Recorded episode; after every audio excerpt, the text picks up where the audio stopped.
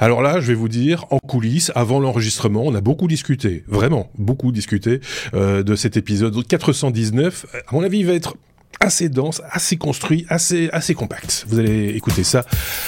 Bienvenue.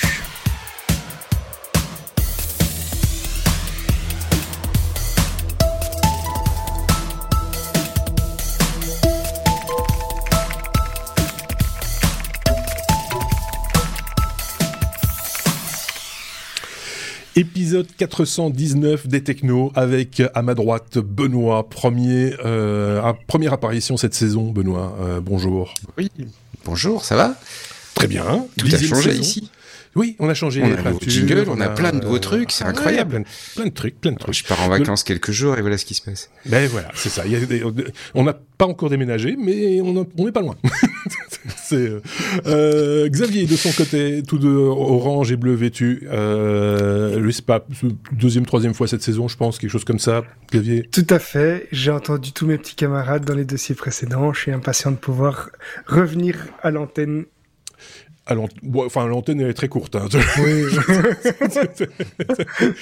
euh, il y aura, dans, comme chaque fois d'ailleurs euh, cette saison, un dossier consacré à la stabilisation en vidéo. Euh, et pour quelle raison, me direz-vous? Parce qu'on parlera euh, d'un appareil. Je vous fais un petit peu de teasing si vous voulez bien. C'est à l'occasion de la sortie d'un appareil spécifique qu'on vous parlera euh, de, de, de, stabilisation en vidéo sous toutes ses formes, son historique, etc. C'est un dossier que nous a compilé Xavier et euh, Benoît pour la seconde donc partie de cet épisode. Et puis la première partie de l'épisode, vous le savez, est toujours consacrée à l'actualité telle qu'elle est vue, toujours par nos chroniqueurs, et sous forme euh, d'abécédaire. Je voulais juste rajouter un petit truc avant qu'on commence et qu'on attaque cet abécédaire avec la lettre A, comme il se doit, euh, pour remercier euh, Emmanuel, entre autres, un de nos auditeurs qui a partagé très volontiers ses codes d'invitation pour la plateforme Blue Sky, enfin le réseau social Blue Sky. On en avait parlé la semaine passée, je vous renvoie à l'épisode de la semaine dernière, le 418, on avait euh, parlé des alternatives à Twitter ou à X si vous préférez, et évidemment on avait un petit peu parlé, entre autres, hein, de, Blue Sky. C'était l'occasion euh, de vous envoyer quelques codes d'invitation, ce qui a été fait. Vous êtes une douzaine à nous avoir rejoints, une trentaine déjà à nous suivre sur ce réseau social. On va voir ce que ça va devenir. Hein. Euh, c'est vous un peu qui faites qui, le fait évoluer ce, réseau social. Il y en aura sans doute d'autres. On en reparlera effectivement à l'occasion. Vous êtes en tout cas toujours les bienvenus euh, qu'est-ce qu'on peut faire? Attendez, je cherche mon bouton. Euh, c'est d'attaquer notre abécédaire. Avec la lettre A comme euh, Arduino, c'est toujours l'occasion pour l'un ou l'autre ça m'arrive aussi hein, de bouger une main, etc. Et il y a toujours un truc dans, dans le chemin qui machin avec le c'est ça le micro. C'est emmerdant. Hein. C'est embêtant, ça gêne tout le temps. C'est très bizarre. Benoît, on parle d'Arduino. Euh, oui. euh, et, à quelle occasion parle-t-on d'Arduino? Euh, On parle d'Arduino parce qu'ils ont annoncé avoir intégré un client élastique. Alors c'est pas un élastique qu'on tire, hein, c'est élastique, c'est une base de données. c'est une base de données qui est, qui est spécialisée dans le, le traitement des données horodatées. Donc, d'accord. À la base, c'est une base de données euh, comme il y en a d'autres. C'est une base de données documentaire. C'est pas très différent sur le concept d'une base comme MongoDB, par exemple, mais avec vraiment un, tout un écosystème autour pour ce qui va être le traitement des données horodatées, c'est-à-dire il se passe quelque chose dans le temps et ce quelque mhm. chose évolue. Parce que quand tu as des, des, données qui vont évoluer dans le temps et que tu veux enregistrer avec le temps qui change et l'état de la donnée, etc., ben, il faut pouvoir enregistrer ça de façon efficace, il faut les retrouver de façon efficace. On peut le bricoler à la mano, c'est pas ça, mais Arduino, il est passé à côté de sa gamme éducation sur une gamme pro, et dans une gamme pro, les gens aiment pas trop réinventer la roue, ils préfèrent s'appuyer sur un service qu'on paye un petit peu, mais qui a l'avantage de, de te faire gagner beaucoup de temps, parce qu'en final, le temps de développeur coûte plus cher que le temps du service. Et mhm. le, leader du marché euh, sur ces, cet enregistrement et cette exploitation des données horodatées, en ce moment, c'est Elastic, qui est vraiment euh, un petit peu partout. Alors, ça veut dire que depuis ma petite euh, carte Arduino, je peux me connecter sur le cloud Elastic, envoyer des données, je bénéficie de toutes les caractéristiques de, du système élastique, c'est-à-dire la capacité d'ingérer de façon efficace des données horodatées, la facilité de les stocker, de les chercher, et alors euh, Kibana qui est leur outil pour créer des tableaux de bord, donc je vais pouvoir facilement me créer un tableau de bord. Donc concrètement, Qu'est-ce qu'ils visent avec ça? Euh, Si vous allez sur le, si vous suivez le site sur la news, vous allez voir des, beaux tableaux de bord avec des cartes, etc., qui sont créés. Vous verrez aussi du code sur comment euh, connecter sa carte au, au système d'élastique. Alors, par exemple, on pourrait imaginer de s'en servir pour une société qui veut vérifier la chaîne du froid. Euh, on va avoir des capteurs qui vont vérifier si c'est des véhicules, la position GPS peut-être, euh, et certainement la température dans le véhicule. Pour les euh, sites euh, de stockage, etc., simplement la température. Peut-être également une connexion pour sur les sur les systèmes électriques pour vérifier que tout fonctionne, qu'il n'y a pas de coupure d'électricité, etc. et le petit gadget va lancer ces données sans arrêt plus basiquement des, stations météo peut-être aussi, euh, tu vois, de, de, voir Exactement. Une, communauté de stations météo et de concaténer l'information sur une, sur une carte euh, de votre région ou, autre. C'est, Tout à fait. Et ce qui est très malin, c'est comme derrière, tu as une base de données qui est vraiment conçue pour ça. Tu peux faire une carte, tu peux faire des graphiques, tu peux exploiter les données de plein de manières différentes, et ça les rend, euh, ça les rend très accessibles. Voilà, voilà. Est-ce que ça, je vois Xavier qui fait euh, oh, une, une, une, moue positive, j'ai envie d'appeler ça comme ça. oui, mais il y a effectivement plein d'applications hein, dans le monde de l'IoT euh, que, je, que, je connais bien. Euh, on peut imaginer une multitude de, de, de scénarios et ce sont pas des choses qui n'existent pas déjà, mais c'est quelque chose qui va qui va simplifier l'accès à, à, ça et pour euh, pour tous les petits bricoleurs qui, qui chipotent avec Arduino. Et je commence moi-même à essayer de ça parce que d'habitude c'est plus mes collègues qui qui, qui touchent. Euh, c'est vrai que c'est très impressionnant. On peut arriver maintenant à faire pas mal de choses.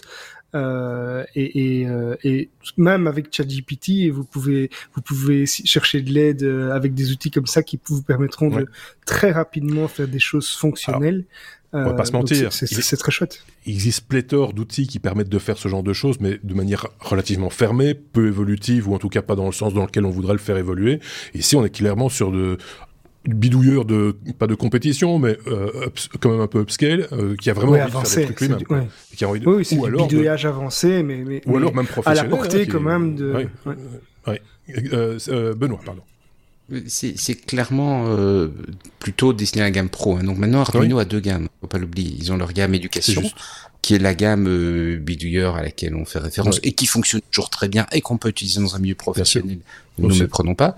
Mais ils ont vraiment cette gamme d'outils pro qu'ils essaient de mettre en place parce que tu as en fait de plus en plus soit des entreprises qui veulent développer un système mais qui veulent pas partir de rien parce que ça coûte cher de partir de rien et donc on, bénéficie comme ça d'une espèce d'effet d'entraînement ou euh, on en a eu l'occasion d'en parler ici des, des, situations où on veut quelque chose qui va venir compléter des outils professionnels. Je me souviens, on avait parlé par exemple du comptage des, et ce sera un excellent autre usage d'élastique, euh, pour compter les, les, parasites sur les vignes.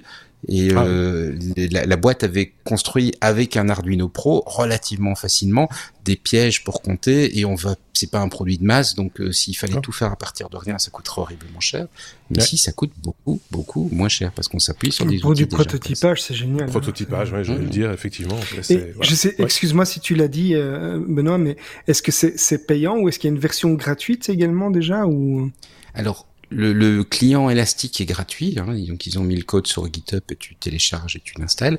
Par contre, si tu vas utiliser la solution élastique, ça dépend. Soit tu prends la version libre du logiciel, donc tu l'installes toi-même à la mano, tu le déploies et là c'est gratuit. Soit tu prends leur version cloud, euh, qui est complètement hébergée, euh, en, SaaS en service, donc tu, tu, tu, tu n'as rien à faire, t'as pas à acquérir les compétences pour entretenir, sécuriser, mettre à jour, etc. la DB. Et là, effectivement, très vite, ça devient payant. Il doit y avoir une offre trial, hein, mais euh, mhm. après les 15 premiers jours, c'est ça devient payant. Quoi. il faut vraiment se mettre les mains dans le, dans le, moteur, comme on dit, et, et, y aller, quoi. Si on veut moi, je trouve, moi, j'adore hein, quand à chaque fois, chaque fois que Benoît vient, il nous parle d'Arduino, presque, souvent. Mais c'est chouette. Mais c'est moi, j'aime, moi, j'aime beaucoup. Et, si vous aimez aussi, bah, vous n'hésiterez pas à jeter un petit coup d'œil sur les sources, hein, puisqu'on vous met toutes les sources des news dont on vous parle. Je le répète chaque fois, mais c'est important de le dire parce que euh, ceci dit, vous pouvez googler aussi. Hein, mais là, on vous, on vous mâche un peu la besogne en vous donnant euh, quelques liens. Oui, euh, jeune homme, Xavier a levé le doigt. Et alors, je vais pour ceux qui s'intéressent à Arduino mais qui n'ont jamais osé se lancer, il y a deux chaînes euh, YouTube qui sont assez sympas. euh, il y a les frères Poulain qui ont fait des petits projets euh, assez sympas avec des Arduino ou des ESP32. Et il y a également une, une super chaîne. C'est un gars qui qui a fait une chaîne qui s'appelle Abrège et qui fait des, des choses assez concrètes, qui l'explique de A à Z. C'est vraiment c'est passionnant. Enfin, pour les ben, bricoleurs euh, qui ont envie de toucher un peu à la technologie, c'est, ce sont vraiment deux chaînes très sympas à noter, et c'est noté d'ailleurs, donc euh, n'hésitez pas à aller y jeter un petit coup d'œil après avoir écouté l'épisode des technos, évidemment. évidemment. E comme espace. Euh, nous allons prendre de la hauteur, mon cher Xavier.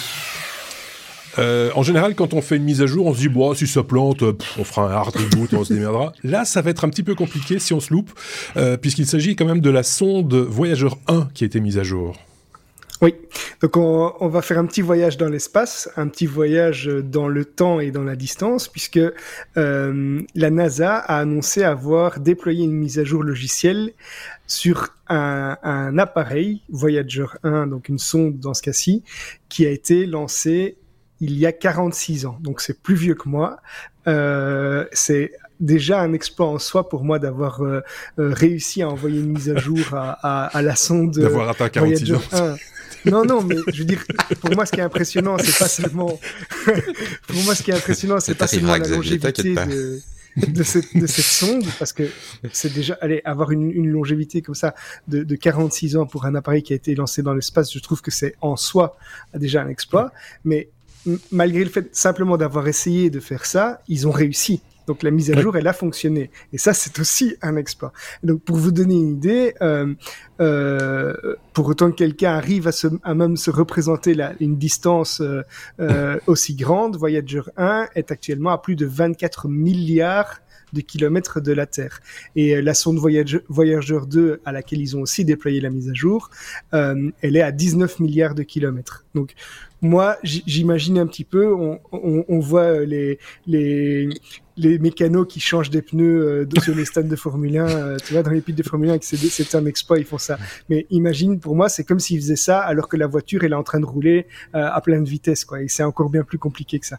Alors, euh, ça, c'est l'exploit. Maintenant, pourquoi est-ce qu'ils ont fait cette mise à jour? Mais ben, En gros, c'est tout simplement pour prolonger la mission des sondes. Donc, euh, ils se disent 46 ans, c'est très bien, mais c'est pas assez.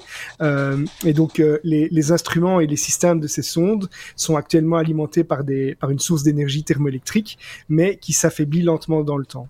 Euh, et donc, il était nécessaire pour eux de, maximiser l'efficacité énergétique de ces sondes. Ils peuvent évidemment pas, pas améliorer euh, la source, mais ils peuvent améliorer l'usage euh, pour que pour que ça puisse continuer à fonctionner et envoyer des données qui sont toujours très précieuses pour pour la Terre aussi longtemps que possible à des distances de plus en plus loin. Alors pour euh, pour comprendre la complexité de l'opération, ben, le site euh, le site de la NASA euh, a expliqué que le, la NASA a dû se concentrer sur un patch logiciel qui qui va modifier les propulseurs de la sonde. Ces propulseurs sont essentiels pour que la sonde puisse s'orienter et communiquer avec la Terre. Et un autre exploit, c'est qu'ils ont enfin exploit ou en tout cas une touche amusante, c'est que ils ont utilisé pour ça du le langage Fortran qui rajeunit personne puisque la première version de ce langage c'était en 5 57. Euh, et euh, alors, une autre chose amusante, en tout cas que je trouve assez épatante, c'est que ces propulseurs n'avaient plus été allumés depuis 37 ans pour Voyager 1. Et donc, il a fallu quand même une certaine expertise, une précision de dingue pour euh, pour garantir que, que cette mise à jour fonctionne. Et de nouveau, pour vous donner une petite idée, c'est que entre l'envoi de la mise à jour et le fait que ça arrive à la sonde, il fallait 18 heures. Donc, patcher quelque chose et patienter un petit peu calmement. Moi, j'imagine la tension de ces gars pendant pendant ce temps-là pour voir si ça si ça va fonctionner ou pas. Euh, pour moi, c'est vraiment une démonstration de, du, du, génie du génie de ces équipes. Euh, et euh, et je, du coup, moi, je comprends pas encore tantôt, j'étais en voiture et je me dis mais comment c'est possible que je sois coupé euh, dix fois pendant une conversation téléphonique parce que j'ai pas de réseau sur une sur l'autoroute quoi. voilà. Donc euh, je suis vraiment ébahi par les compétences de, cette, de ces équipes. T'imagines 18 heures, tu sais, je reprends toujours ma maison, mais euh, espace ou tab devant la ligne euh, Oh, 18 heures plus tard. Non, finalement espace. Oh, bah 18 heures plus tard. Et nous, on, rage quand il y a une page qui se cherche pas en deux secondes euh, sur, Moi, ce que je trouve magnifique dans, dans, dans l'histoire, alors il y a plusieurs choses qu'on peut trouver magnifiques, et je pense que Benoît en trouvera d'autres aussi, c'est d'abord de trouver encore des développeurs capables de, sur ce langage qui, comme tu l'as dit, est quand même euh, déjà ancien. Mais bon, ça, à la rigueur, euh, pourquoi pas. Euh, par contre, qu'on puisse, de manière software, dégeler, en, gros, du hardware, donc les moteurs, et les faire fonctionner de manière avec de manière optimisée après autant d'années, moi je trouve ça. Enfin, il y a quand même encore des gens qui planchent. Il y a, des gens qui planchent là-dessus à, à, longueur de temps. Il y a des, des, des gens qui sont encore full-time job sur, euh, sur les sondes voyageurs euh, pour, euh, pour essayer d'améliorer les choses. C'est un vrai métier, quoi. C'est, euh, je sais pas ce qu'en pense Benoît. Moi, ce qui, ce qui m'impressionne le plus, c'est la gestion de la connaissance. Parce que les équipes qui ont conçu Voyager sont à la retraite maintenant. Oui. Donc, ça, ça veut dire que le, le neuro a été transmis, de manière à ce que les équipes actuelles soient capables de patcher comme ça. Je, je suis actuellement dans un projet de d'évolution de, de, de, systèmes un peu anciens et malgré des investissements importants qui ont été faits par euh, dans, le passé pour documenter les choses, on se rend compte qu'on a énormément de mal sur certaines parties de système à obtenir le, le bon niveau d'information et, et, avoir ce dont on a besoin pour prendre des bonnes décisions. Et c'est complexe. Et, euh, et, là, en fait, euh, se dire que cette sonde qu'ils ont conçue sans doute il y a parce que s'ils l'ont envoyé ça veut dire qu'ils l'ont conçue avant ans, hein. ça, oui, ça, voilà donc euh, ça veut dire que les c'est extraordinaire. Moi, je trouve ça vraiment extraordinaire. parce que c'est 47 ans euh, envoyés il y a 47 ans, ils ont peut-être travaillé dessus 10 ans avant, euh, 50, 57 ans. Euh, passer, effectivement, passer la connaissance, la, la, transmission de la connaissance prend toute son importance, ce qui est pas toujours, c'est un peu négligé par pas mal d'entreprises aujourd'hui, malheureusement.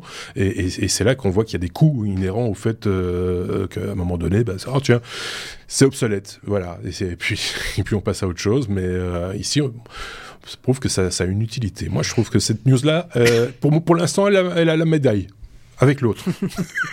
et sans doute aussi avec la, peut-être aussi avec la suivante. On va voir, on va voir. La lettre L comme Laika. Non, non, pas la chienne Laika. On a fini parce qu'on était dans l'espace, on aurait pu imaginer. Non, on va parler de la marque Leica, des appareils photo. Vous avez vu la transition? Waouh, elle est forte celle-là. Euh, L'intelligence artificielle euh, s'installe partout, mais probablement pas chez Leica, euh, Benoît. Alors, c'est pas ça que j'ai voulu dire. Ah. L'idée, c'est qu'en fait, le, Leica vient de sortir le M11P, qui est la version photojournaliste du Leica M11. Donc le Leica M11 et le Leica M11P, c'est l'appareil télémétrique de Leica. Il le fabrique depuis 1954. Et depuis ah, 1954, on parle d'évolution. voilà, exactement. on, reste un peu sur la même thématique. Ils fabriquent l'appareil et ils l'ont fait évoluer de façon assez remarquable au fil du temps, puisque maintenant tu as le 11 numérique avec euh, quand même un capteur 60 millions de pixels, avec euh, pas mal de perfectionnement. Donc ouais. c'est un boîtier intéressant. Mais Leica sort euh, à côté de son boîtier normal, le boîtier type P, c'est-à-dire photographique. En gros, il n'y a pas le point rouge dessus, parce que les cas sont ouais. reconnaissables au point rouge qui indique ouais. qu'on a acheté un appareil haut de gamme. Il est plus cher, mais il n'y a pas le point rouge. Euh, L'écran à l'arrière est en saphir, ce qui le rend plus résistant. C'est sympa. Je vends, je vends des points rouges, si vous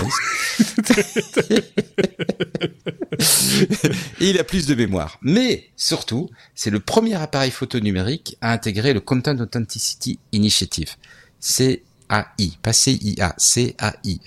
Euh, oui. Donc l'idée, c'est que l'appareil photo va encoder une série d'informations quand il prend la photo pour permettre de tracer l'origine de l'image. Donc on va encoder de l'information sur la et, et euh, signer de l'information sur la photo elle-même, Mmh. et sur les métadonnées de la photo, où la photo a été prise, quand elle a été prise, quel appareil a été utilisé, etc. Okay. Ce qui permet derrière d'avoir une traçabilité de l'origine de la photo. Et mmh. le, le, le, contexte, évidemment, bah, c'est dans le cadre, on le voit avec le deepfake, avec euh, toutes ces, oui. tous ces éléments, on a des images aujourd'hui dont on peut de plus en plus douter de la fiabilité, et on a des images qui vont être générées complètement artificiellement, et là, la, promesse du produit, en tout cas, c'est de dire, ben voilà, vu que le, système a encodé ces informations, on peut remonter à la, source et être certain que c'est bien une photo qui a été prise et que en face de l'appareil photo, il y avait bien les objets qu'on qu qu annonce sur la photo. Je tiens quand même toujours à rappeler parce qu'il y a cette idée que La photo ne ment pas, le cadrage permet assez vite de mentir. Hein. On peut aussi ne pas mettre dans l'image les parties qu'on n'a pas envie de montrer. Si vous voyez ce qui est là ou là, par exemple, vous diriez tiens, sa maison n'est pas aussi en or qu'elle n'a ah, ah, oui, Mais c'est cadré, c'est cadré euh, scientifiquement. Si ça se trouve, t'as pas, pas, de pantalon. ah, ça, ça je ne répondrai pas. Moi, on avait dit qu'on n'en parlait pas, Marc. Hein. On avait dit qu'on n'en parlait pas. Moi, j'ai dit, je vais être à l'aise. Donc, je, je, reviens sur ce, cette Content Authenticity Initiative parce que c'est intéressant. C'est pas la première fois que des boîtiers sont vendus avec des, des, la logique cryptographie dedans pour assurer une certaine traçabilité. Mais ce qui est intéressant ici, c'est que ce ne sont pas des produits spécifiques. Donc Nikon et Canon ont vendu ça, notamment parce que les, les, les forces de police leur demandaient d'avoir comme ça une traçabilité ah qu'ils avaient à l'époque du film et qu'ils avaient perdu avec le numérique. Euh, et mais les produits proposés par Nikon et Canon, en fait, étaient spécifiques aux fabricants. Donc ça veut dire que, bah, en termes d'interopérabilité, c'est moins pratique. Ça veut dire aussi qu'on va pas pouvoir intégrer toute la chaîne. Dans le Content Authenticity Initiative, il y a l'idée de dire la photo, de toute façon, elle va être retraitée avant d'être publiée. Donc Photoshop va, quand il va traiter l'image, préserver la signature d'origine et rajouter de l'information en disant ben moi j'ai recadré, j'ai corrigé la luminosité, j'ai fait ceci, j'ai fait ça et là aussi le signer et donc on va comme ça avoir une traçabilité de bout en bout de l'image. Et parce qu'il y avait déjà il y avait déjà une, enfin des, informations euh, euh, au moment de la prise de, photo. Il y a une fiche, euh, enfin par rapport à, oui, les données EXIF. oui, c'est ça l'exif. Donc ça vient en plus. Mais les données EXIF, non, c'est les mêmes données, mais on garantit le fait que ce sont bien celles que l'appareil a enregistrées. Parce qu'aujourd'hui, ce que tu peux faire, si tu veux dire par exemple, tiens, on, va avoir une photo de Marc euh, en train de faire euh, quelque chose de répréhensible, on va demander à un, un système d'intelligence artificielle de générer cette image-là, et puis on va le coller dans une photo dans laquelle on va inventer les exifs en disant, vous voyez, c'est la date, c'est l'heure, c'est bien le lieu, euh, ça a été prêt avec mon appareil, vous voyez bien que bon, c'est pas. Mais en fait, là, on va avoir la certitude que la photo correspond bien aux données EXIF et les données EXIF correspondent bien à la photo. Donc on a et que la photo n'a pas été manipulée. Alors non seulement il y a cette traçabilité dans toute la chaîne, donc on va pas perdre l'information quand Photoshop va la retraiter, etc. On peut même la conserver quand on le met sur le site web, et donc on pourrait imaginer que les navigateurs vont le reconnaître et vont le traiter. Mais aussi il y a le fait que c'est un, espèce de petit mouvement industriel, et donc tu as des boîtes comme ARM par exemple qui sont impliquées, et Leica n'est pas rentré dans les détails techniques, mais j'ai l'impression qu'ils sont, ils ont mis en place quelque chose qui ressemble un peu à l'enclave sécurisée qu'on a sur les iPhones. C'est-à-dire que le, le problème, le point faible de ces systèmes d'encodage tels que Nikon et Canon les avaient mis en place, c'est que la clé privée était assez facile à les récupérer. Il suffisait de bidouiller un peu dans le firmware du, du, Nikon ou du Canon et on récupérait la clé privée et donc on pouvait signer pour du faux. Mais là, Ici, dès lors où les fabricants de matériel, voilà, on a quelque chose de plus sécurisé. C'est un vrai certificat d'authenticité, j'ai envie de dire, euh, par la même occasion. Oui. Enfin, pour le moment, on l'a pas encore cassé, disons-le comme ça. Est-ce qu'on pourrait ajouter la notion de droit euh, sur la photo? Par exemple, si moi je fais une photo et que je dis, moi, les photos que je fais, elles sont libres de droit, et donc, est-ce qu'on va pouvoir ajouter cette information-là? Ce sont des choses qui, sont, qui peuvent s'être enregistrées dans les données EXIF, et on peut également enregistrer le photographe qui a pris la photo ou pas. De nouveau, logique photojournaliste, on sait bien que dans certains pays, prendre des images, ça peut être répréhensible, et donc on va, on peut aussi dire, voilà, je veux pas que sur la photo, le nom du photographe apparaisse. Par exemple, oui. Xavier voulait dire un truc, je pense. Ou pas Non, mais j'ai pensé tout le long à une bêtise, c'est que ah. l'AFSCA va par exemple se réjouir de ça pour faire... Euh, euh, prendre, ils vont demander de prendre des photos des bovins pour la traçabilité de la viande. Alors, pour les Français qui nous écoutent, pour les Français qui nous écoutent, l'AFSCA, c'est comment c'est encore c'est l'acronyme de je ne sais plus maintenant. C'est euh, en, fait c'est l'organisme qui contrôle pour la sécurité alimentaire. Voilà, l'agence fédérale pour... Merci. c'est juste ça. Il n'y a rien à rajouter. C'est pour éviter qu'on s'empoisonne avec des cochonneries. En gros, euh, c'est voilà. Euh, en fait, surtout, ils attaquent nos, nos produits traditionnels. Hein. Aussi. Aussi, c'est-à-dire que chez nous, le Roquefort, c'est pas possible. Trop de moisi. On aura bientôt une euh, photo des vaches avec la garantie que c'était bien chez Avec le, avec, le tampon, avec le tampon euh, bien placé. Euh, on a fait le tour du, du, du Laïka, du coup, Benoît? Bon, oh, j'ai pas dit le prix. Oh Trop tard. M comme mot de passe. Voilà, c'est comme ça. Hein, on passe à la suite. non, rigole. C'est quoi le prix? Alors, ça va te faire plaisir, Marc. 8950 euros. Une paille. Euh, une paille? oh, coûte une semaine de, une, semaine de salaire, qu'est-ce donc? Euh... je rigole, qui, qui, vont le croire. Euh, Xavier, euh, la lettre M comme mot de passe, euh, on va parler de Proton, Proton, société suisse, qui est spécialisée dans la sécurité de nos données, email, VPN aussi maintenant, stockage de fichiers. Tu vas nous en dire quoi? Ben, plus grand chose du coup. Non, je rigole. non, je rigole. Non, je rigole. Merci, Donc, on va effectivement parler de, de, sécurité, de confidentialité grâce à Proton. Donc, pour ceux qui qui sont pas familiers avec Proton, ben, on l'a, Marc l'a bien dit, c'est une société suisse, coucou Thierry, euh, qui est derrière euh, Proton Mail. Euh, donc, c'est un service de messagerie qui est ultra sécurisé, qui est, qui est déjà utilisé par des millions d'utilisateurs. Et euh, cette entreprise a annoncé une nouvelle petite surprise, c'est qu'elle a lancé une fonction pour son gestionnaire de mot de passe qui s'appelle Proton Pass euh, et qui permet le, le, le partage de, de, de, partage sécurisé de mots de passe entre utilisateurs. Donc aujourd'hui, si vous voulez euh, transférer un mot de passe à quelqu'un, euh, la plupart des gens ils envoient un email. Alors quand on fait très attention, on envoie ça dans un mail sécurisé. On met pas le nom d'utilisateur et le mot de passe dans le même mail, etc. Ou même par mail. Hein, on en envoie un par SMS et l'autre. Mais tout ça n'est pas très sécurisé. Et donc on pourrait, on peut aussi se demander ben, pourquoi est-ce qu'on voudrait partager ces mots de passe? Mais euh, il suffit de penser par exemple euh, au, moment où on vous donnait un, accès temporaire à un compte ou bien donner un accès à un membre de sa famille, un collègue de travail à, un outil. Euh, moi aujourd'hui, je me suis connecté à une application pour pour apprendre apprendre les langues et je voulais donner l'accès à ce compte à, mon fils.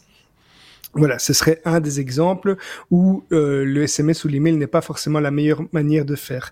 Et donc, Proton Pass euh, ici a, a, a, développé de nouvelles fonctionnalités qui est vraiment euh, dédiée à ça et euh, ça va être aussi simple que du glisser déposer. Euh, on va on va glisser déposer un mot de passe euh, sur le nom d'un contact et le destinataire n'a même pas besoin d'avoir un compte euh, Proton pour y accéder. on va pouvoir aussi décider si le destinataire peut voir, copier ou même partager le mot de passe euh, avec d'autres personnes. Et euh, je trouve que c'est un, un bon point. De nouveau, ça rassure un petit peu sur le, la société Proton parce qu'on on voit vraiment qu'ils veulent qu'ils veulent euh, être euh, des leaders un petit peu dans, dans, dans, tout ce qui est confidentialité. Euh, on a évidemment euh, la sécurité que tous les mots de passe vont être vont être chiffrés de bout en bout et que donc même Proton n'aura pas accès à ce contenu. Donc voilà, je trouve que c'est une bonne initiative de nouveau et je tenais à la mettre en avant. Proton, bah, je suis, je suis, euh, je, je, je, je, fais aucune publicité. Je suis client Proton euh, depuis un peu plus d'un an maintenant, et euh, d'abord pour les mails au, au, au, départ, et puis euh, se sont rajoutés au fur et à mesure et très rapidement d'ailleurs les autres produits, comme le stockage de fichiers qui est plutôt bien foutu, qui demande encore à être un petit peu mieux intégré dans les applications euh, mobiles par exemple. Calendar qui est, c'est le même principe, c'est un calendrier également, comme tu le disais, c'est qui, qui, est un peu plus protégé qu'un calendrier calendrier euh, Gmail, par exemple. Euh, il y a ça. Qu'est-ce qu'il y a? Il y a le VPN aussi. Euh, c'est assez récent aussi le VPN, donc c'est pas, pas, mal. et puis plus récemment, effectivement, ProtonPass, qui est en fait le principe de base au départ, bah, c'est le wallet de de de de. de c'est un gestionnaire de mot de passe, hein, ouais, l'équivalent de KeePass par exemple. Oui, ou OnePassword ou, ou autre. Et, et, et, là même, ils arrivent encore à innover dans dans ce genre d'outils, qui est assez bien foutu. Et, et moi, je suis en train de tout doucement puisque j'ai un abonnement qui englobe le tout, à verser vers cette, cette, cet outil-là, parce que c'est franchement c'est bien fait, pas uniquement parce que c'est Proton, j'ai pas pas d'action chez eux, mais euh, voilà, quand c'est bien, il faut le dire, et, et, c'est le cas. Il y a seulement d'autres produits qui sont très bien aussi. Hein. Faut pas non plus, euh, mais la news c'était Proton, donc euh, on parle de Proton. Benoît voulait peut-être rajouter un truc sur ce domaine, ce sujet, sur qu'est-ce qu'il pense de ce genre de produit, peut-être tout simplement? On est on est vachement crypto dans cette émission au final. Oui. On a parlé du DK, on a parlé du Fortran, on a parlé du... du, du Mais voilà. C'est tout C'est tout, oui, j'ai rien d'autre. Non, effectivement, bah, je pense que la news a été très bien présentée par Xavier. Ouais, je, ouais, je, je, je, je, plus sois. Ce sujet-là valait bien les deux premiers.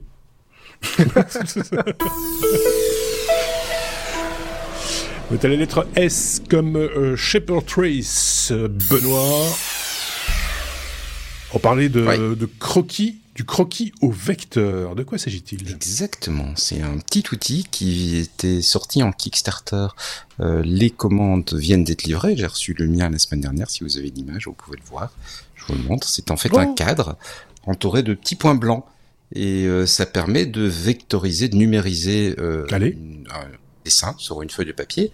Et vous allez me dire, mais ça existe déjà, ça. Hein, c'est avec le téléphone, tu prends une photo, oui, d'accord. Mais Oui. vu les petits points, il est capable de détecter exactement, d'abord corriger un effet de perspective, et deuxièmement avoir les dimensions correctes. Et donc ça c'est super pratique. Enfin, je- j'espère que ça va être super pratique. Ça va clair. Je vais le recevoir. Je, je pense que ça va être super pratique pour tout ce qui va être euh, euh, faire des des des, des euh, modèles pour euh, la CNC ou de l'impression 3D.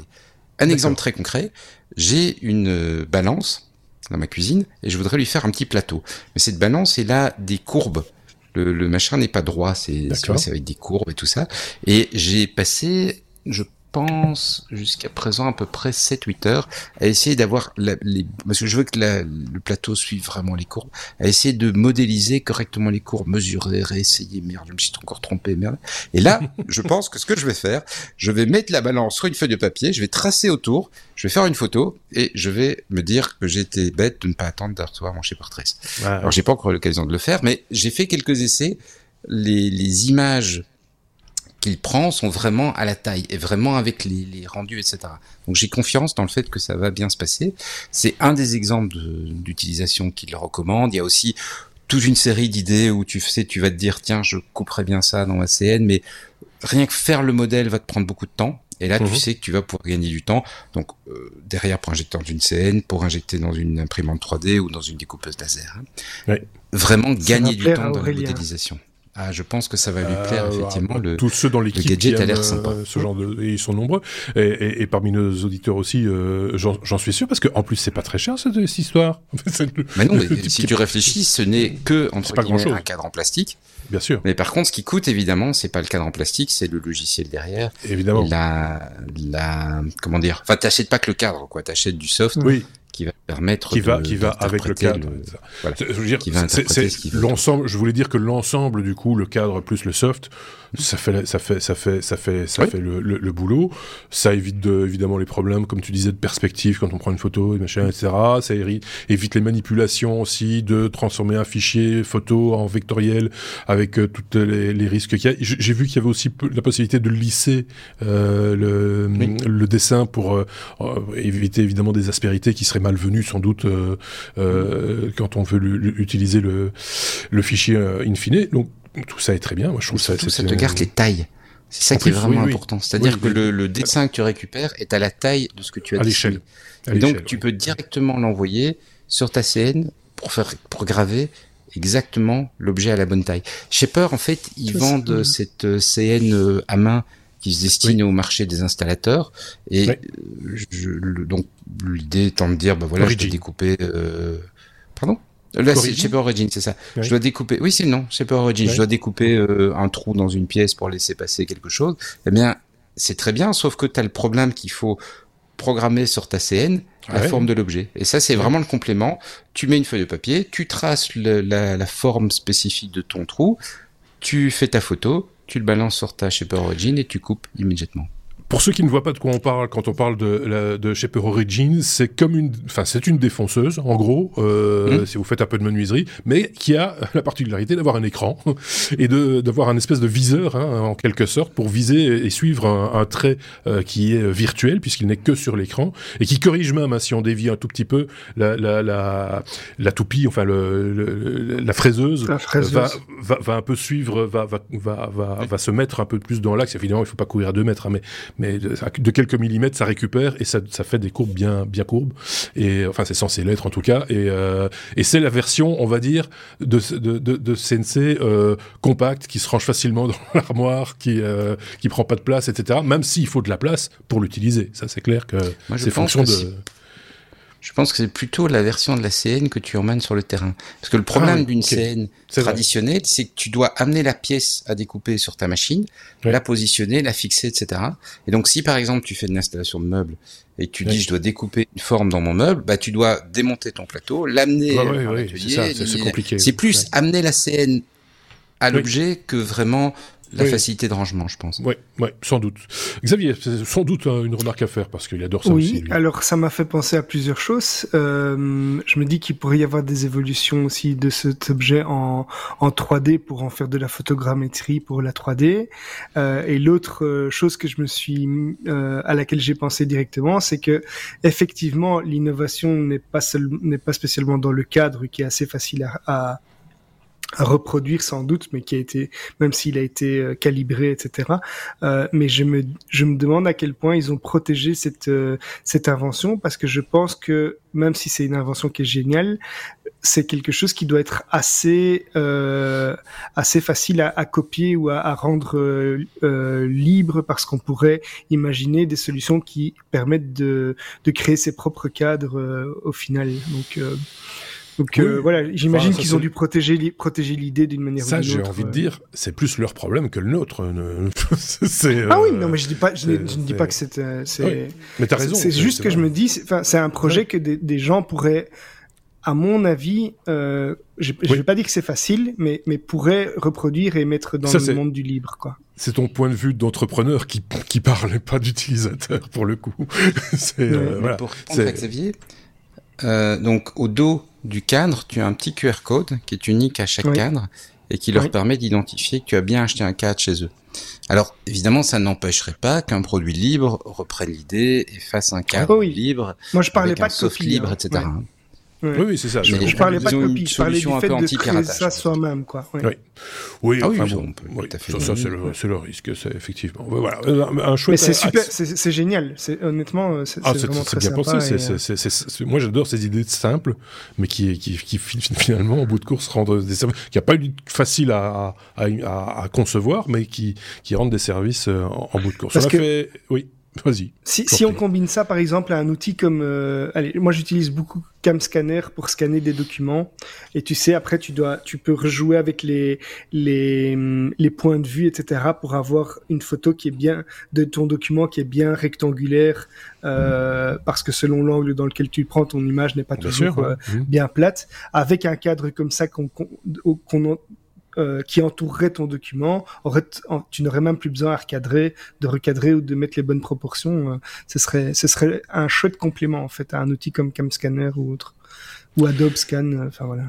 Voilà. Si vous, de votre côté, vous avez des idées de l'usage qu'on pourrait en faire ou améliorer, etc., n'hésitez pas à le partager avec euh, la communauté via les commentaires, évidemment, via les réseaux sociaux, euh, enfin les bons réseaux sociaux, et, euh, et, voilà. Et, et via notre site, lestechno.be également. Merci Benoît pour cette, euh, cette news. Euh, Qu'est-ce que j'allais faire pousser sur cette lettre-là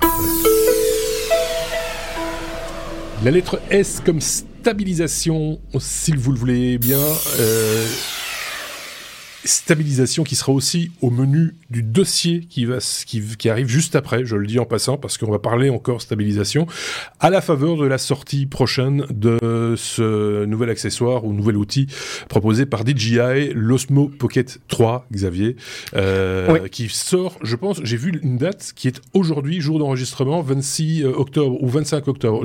C'était hier, je pense. C'était enfin, de mémoire, c'était hier. Ouais. De mémoire, on est vraiment dans, pile poil dans le top de, de machin du truc. Voilà. C'est. euh, Ouais. Qu'est-ce qu'on peut dire de ce de ce de, ce- cet Osmo 3 Alors cette fois-ci, je vais parler de DJI, mais pour une fois, ce sera pas spécialement dans mon domaine de prédilection qui est les drones, Mhm.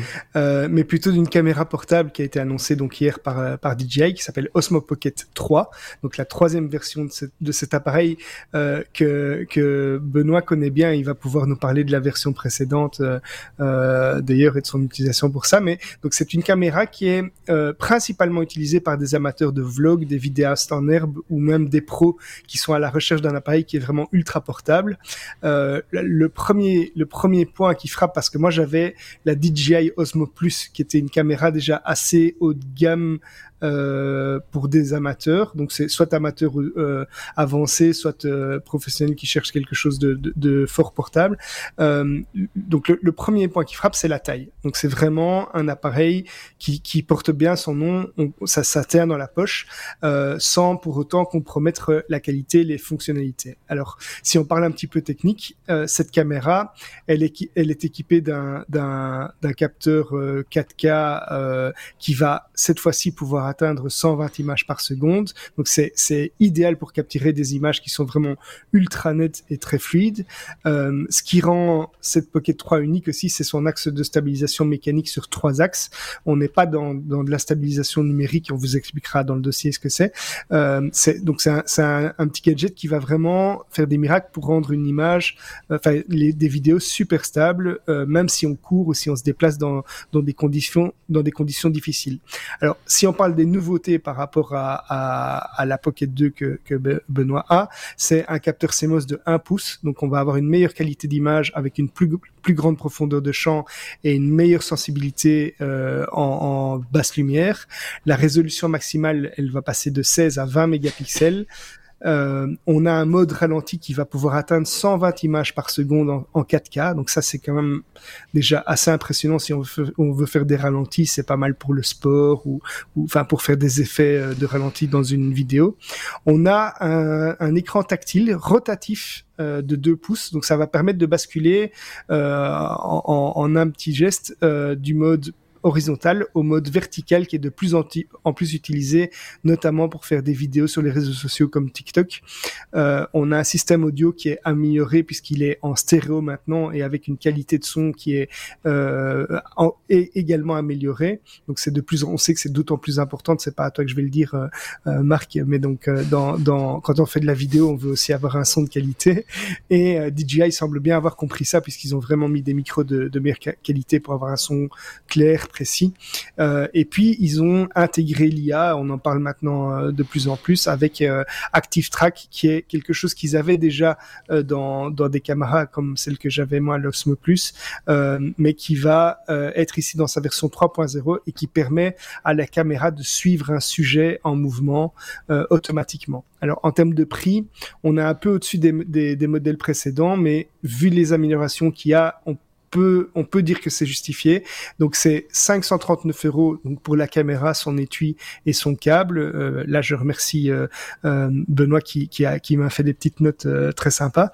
Et il y a un kit créateur de 679 dollars qui va vous fournir un micro sans fil, un mini trépied, un sac, une batterie en plus. Donc voilà, différentes offres actuellement proposées. Et donc moi, j'invite ici à, à Benoît de parler de son expérience parce que moi, je n'ai pas testé la Pocket 2 et donc son expérience sur la Pocket est sans doute parlante. Oui, bah, bah du coup, 3 versus 2, euh, qu'est-ce qui est mieux? Alors, bah, ce qui est mieux, je pense que Xavier l'a bien résumé. Hein. On, a toutes les améliorations en termes de qualité d'image, puisqu'on va avoir un capteur plus grand. On a l'écran le, qui est beaucoup plus grand, parce que c'est un vrai défaut de la Pocket 2. Mais à l'usage, parce que je pense que c'est ça qui, qui, qui, on peut compléter à ce que Xavier a dit. Euh, moi, cette Pocket 2, c'est une caméra que j'adore pour le tout ce qui va être voyage, euh, déplacement. Tu vois, tu fais un, tu fais un, tu fais un petit week-end, t'as pas envie nécessairement de, de filmer ou enfin t'as envie d'être dans le week-end, mais tu te dis que t'aimerais bien ramener quelques images mobiles. Et cette caméra, elle est géniale. Tu l'as dans la poche, tu te rends même pas compte que tu l'as dans la poche. Elle est pas plus encombrée qu'un smartphone, mais tu la sors euh, et tu, tu, tu, fais des images qui sont quand même très correctes. Mhm. Avec les limites du, du gadget, hein, on n'est pas sur, euh, sur du, très haut de gamme, mais euh, on a des images qui sont très correctes parce qu'elles sont très stables, donc c'est agréable de les regarder par la suite. Mhm. Là où généralement une toute petite caméra, tu la tiens euh, au bout de ta main et puis comme ta main tremble, euh, tu as quelque chose qui n'est franchement pas exploitable. Donc c'est grand, c'est tout petit. Hein, si, là c'est la 2 que j'ai actuellement. La, la 3 au demeurant, euh, elle est en vente. Hein, donc ils ont annoncé et le jour où ils l'annoncent, elle est en vente. Mais donc le, le gadget s'allume avec ce, ce système de stabilisation à trois axes, comme l'expliquait Xavier, et c'est c'est vraiment super super super pratique. On la met dans n'importe quelle position.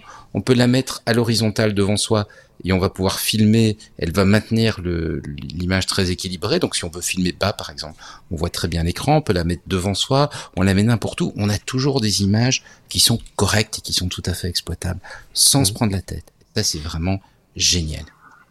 C'est, alors, il faut dépasser le côté un peu atypique de l'outil. C'est pas un appareil photo ou une caméra vidéo traditionnelle. Ça se tient pas de la même façon, ça se manipule pas de la même façon, ça se range pas de la même façon. Euh, c'est différent. Voilà, c'est autre chose. Euh, moi, je, ça m'a jamais vraiment dérangé de voir ce genre de d'appareil. Je suis toujours un peu dubitatif sur la. Du coup, hein, il faut faut faut, mm. faut être honnête. C'est quand quand c'est atypique, on a toujours un peu peur. C'est, voilà. Et en même temps, on sait aussi que quand tu parlais des, des drones, euh, Xavier les images que produisent, euh, j'imagine que derrière c'est la même technologie, hein, euh, les, images que produisent les drones DJI, quand on les voit sur euh, maintenant au niveau même professionnel ou au niveau des documentaires ou sur certaines chaînes YouTube, en, même en 4K, etc. Enfin voilà, tout, tout ça, ça a super bien évolué et ça n'est pas source de déception. Je veux dire, c'est pas, on pourrait dire ça pourrait être mieux, ça peut toujours être mieux, mais c'est vu le prix et vu le vu les, moyens engagés, je trouve ça plutôt ça évolue très très vite. Moi, quand je vois, j'ai la j'ai la Osmo Plus qui est qui est, ça offre une vraie différence par rapport à ce qu'on filme avec un, un smartphone hein, en termes de, de qualité de stabilisation. La stabilisation est vraiment apporte quelque chose. Mais quand je vois cet appareil là, par rapport à il y a quelques années, mon appareil, en termes de poids, l'Osmo Plus est quand même déjà assez lourd. Quand tu veux, mhm. tu, tu, le prends en voyage, tu hésites quand même à le prendre dans une sortie parce que ça a un certain poids malgré tout. Un encombrement, tu le mets pas dans ta poche. Cet appareil-là, c'est incroyable. C'est vraiment une évolution euh, en quelques années de, de, de produit, produit Osmo Plus qui, qui que là, tu vas, je pense que tu vas plus te poser la question. Si tu veux, si tu veux filmer un peu quand tu es en voyage, tu le prends et c'est tout, quoi. Je veux dire. Euh, Évidemment, il existe des alternatives, on va y revenir. Euh, je tiens juste à préciser un truc, c'est que euh, contrairement à d'autres, on n'est pas payé pour en parler. Euh, je vais juste euh, faire cette petite précision parce que parce que des fois on se dit, euh, même moi, hein, je me pose la question quand je regarde une vidéo sur YouTube, j'écoute un podcast, etc., et qu'on me parle de produits et qu'on en dit du bien, surtout, je me dis Tiens, j'ai quand même aller regarder la description. Euh, Est-ce qu'il n'y a pas une petite notification quelque part? Non, ici, il n'y en a pas, parce qu'il n'y a pas de pognon. on l'a pas reçu en test non plus, rien du tout. Et on l'a pas reçu en test non plus. C'est une honte, d'ailleurs. Non, je rigole. euh, mais voilà, ah, c'est parce que... On peut recevoir un test. C'est... Ah, oui, peut-être. Oui, oui, pour, pour, voilà. Mais, mais autant on, a, on, est parfois contacté pour des produits qui ont l'air d'être stupides. Autant ah, ça, ça, ça, que... ça je te, je te, on aurait pu tester tous les VPN qui existent au mar sur le marché. Hein, ça, c'est, c'est certain. Euh, mais voilà, nous, on n'est pas comme ça. On fait pas les choses de la même manière. On va parler, si vous le voulez bien, bah, de choses, euh, enfin du, truc. Là, en l'occurrence, Osmo Pocket 3, c'était l'occasion de mettre ça sur la table. C'est le sujet du dossier que voici, que voilà.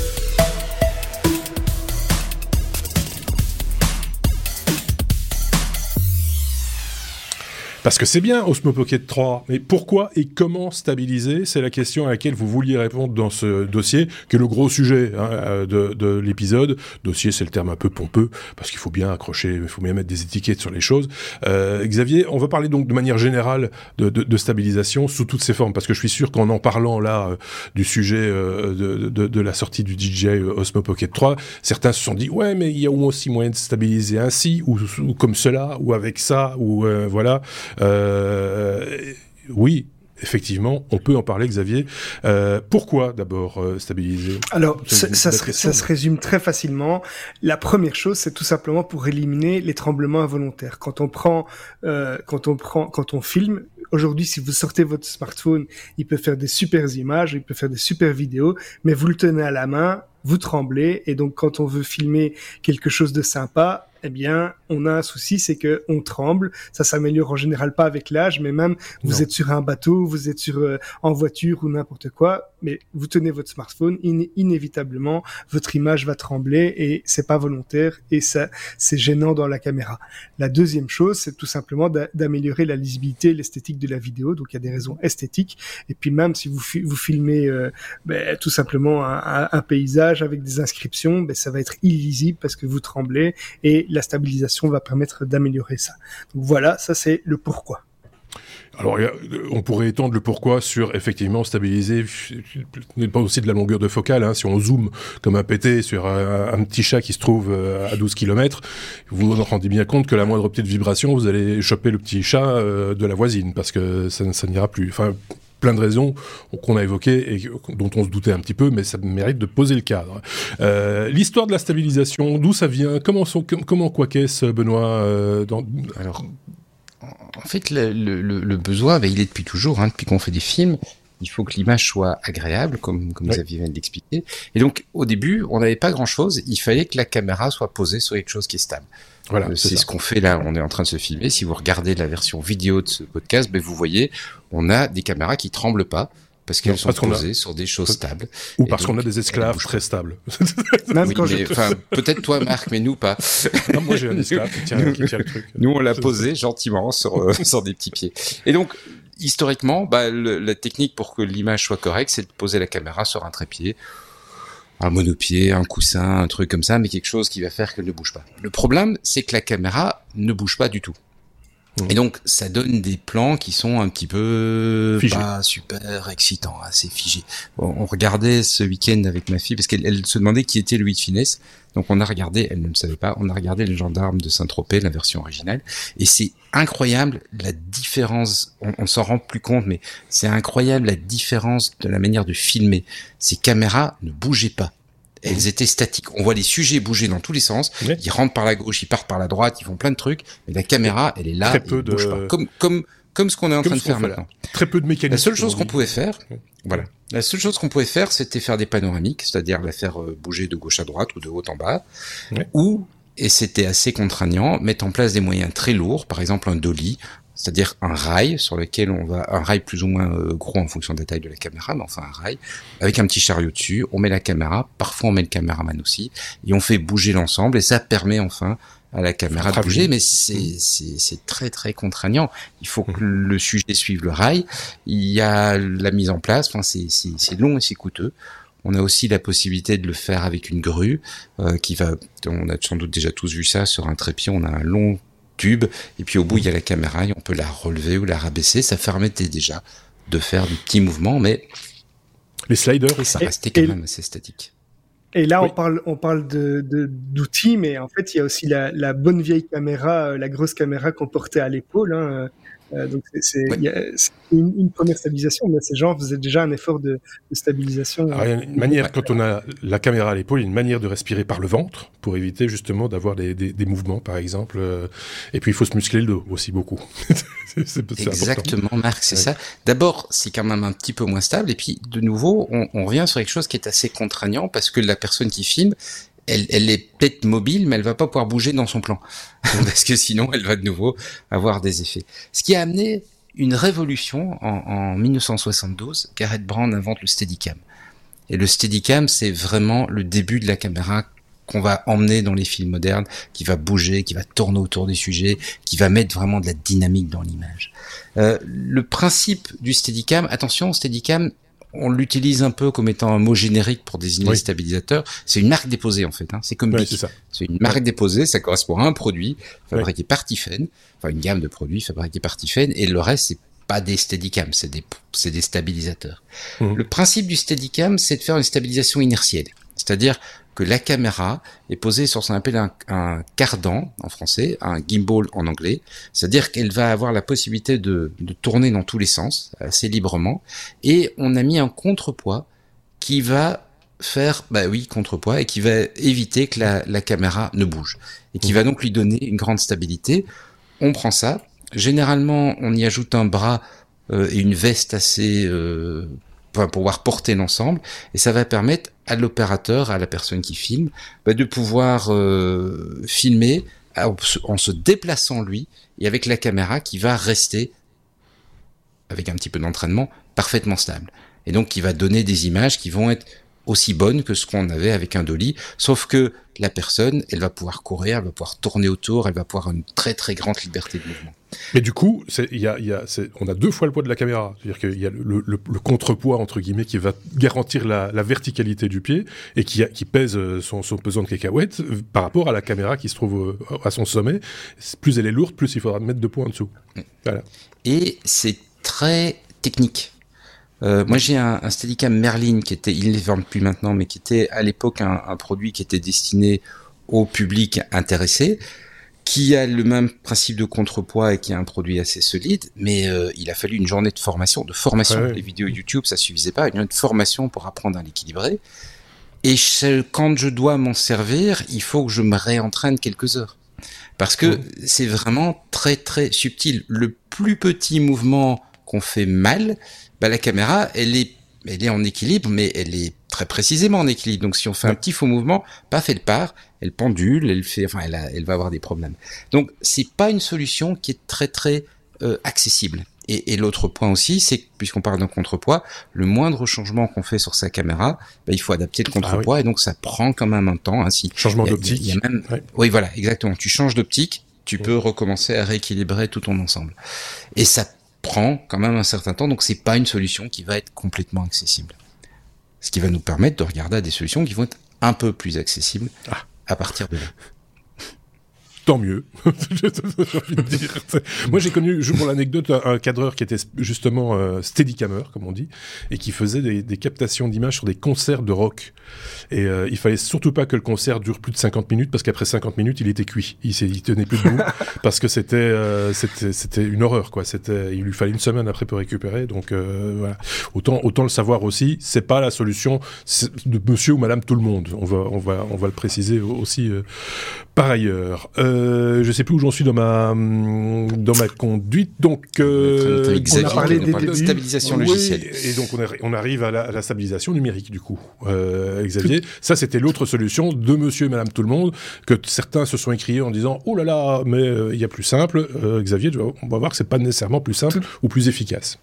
C'est ça. En fait, on a parlé ici d'accessoires qui permettent de stabiliser l'image. Il y a des techniques euh, qui sont différentes, qui, qui, utilisent une stabilisation numérique. Et ça, cette, stabilisation numérique, elle peut se faire euh, après, donc en post-traitement, mais elle peut se faire aussi directement pendant la captation. Donc il y a des appareils qui stabilisent en direct votre image grâce à des outils numériques. Et comment est-ce que ça, comment ça, que ça, comment est-ce que ça fonctionne Comment que ça C'est grâce à l'analyse de mouvement. Donc en fait, on va avoir un logiciel embarqué ou non qui va détecter, qui va analyser les mouvements involontaires. Donc en gros, il va repérer des pixels ou des schémas dans, dans l'image et il va analyser que ces, ces, ces, ces patterns ou ces, ces points bougent dans l'image et il va essayer de les suivre pour stabiliser l'image. Et une fois qu'on a détecté et qu'on a analysé ces mouvements, il y a un recadrage qui va s'opérer. Donc, c'est-à-dire que l'image va être recadrée pour éliminer ces mouvements. On va donc réduire la taille de, l'image originale en éliminant tous ces mouvements et en recadrant ça en direct, hein, donc en, en, bougeant ce cadre euh, dans l'image, on va pouvoir limiter les mouvements, mais les limites de cette euh, de cette technique, c'est comme on va recadrer, ben, on va perdre euh, des, des, des, informations, donc il va y avoir une perte de résolution d'image, et il va pouvoir également y avoir un effet de bord qui euh, qui sont des déformations dans l'image. Et donc si si on, on veut conclure euh, sur euh, sur cette technique, en fait la stabilisation la stabilisation numérique c'est un outil qui est puissant, mais qui va devoir être utilisé judicieusement avec parcimonie puisqu'on peut avoir des pertes d'image, et il est toujours recommandé de combiner cette stabilisation euh, numérique à une stabilisation mécanique pour avoir un résultat qui lui va être optimal. Et là, Benoît, euh, la stabilisation optique que l'on connaissait, parce que là on parle de vidéo, mais euh, la stabilisation optique, on la connaissait déjà sur les appareils photo pour éviter d'avoir des, des, flous au moment du, déclenchement, par exemple. De cette stabilisation-là dont il est question. Tout à fait. Et tu as tout à fait raison, Marc. C'est quelque chose qu'on a inventé, la stabilisation optique au, départ, qu'on a inventé pour la photo. Et c'est important de le comprendre parce que les contraintes de la photo sont différentes des contraintes de la vidéo. En vidéo, on veut se faire un plan. Et donc on veut que les images euh, fonctionnent les unes derrière les autres d'une façon correcte. Là où en photo, même si on fait une rafale, même si on fait une dizaine de photos à la suite, ben, chaque photo va vivre sa vie indépendamment et n'a pas besoin des photos qui l'entourent pour être comprise. Et donc l'objectif de de ces stabilisations, c'est d'éviter le flou de bouger. C'est-à-dire d'éviter que quand le photographe fait sa photo, son, son, tremblement, parce qu'il a bu beaucoup de café le matin par exemple, euh, ces, ces, tremblements vont euh, se voir sur la photo et vont, vont diminuer la qualité de la photo. Le flou de bouger en vidéo, ça peut être un effet qu'on va parfois chercher. Donc on voit que la solution ici, elle est au départ pour la photo, mais elle va aussi pouvoir être utilisée pour la, pour la vidéo. Alors le principe, c'est assez simple.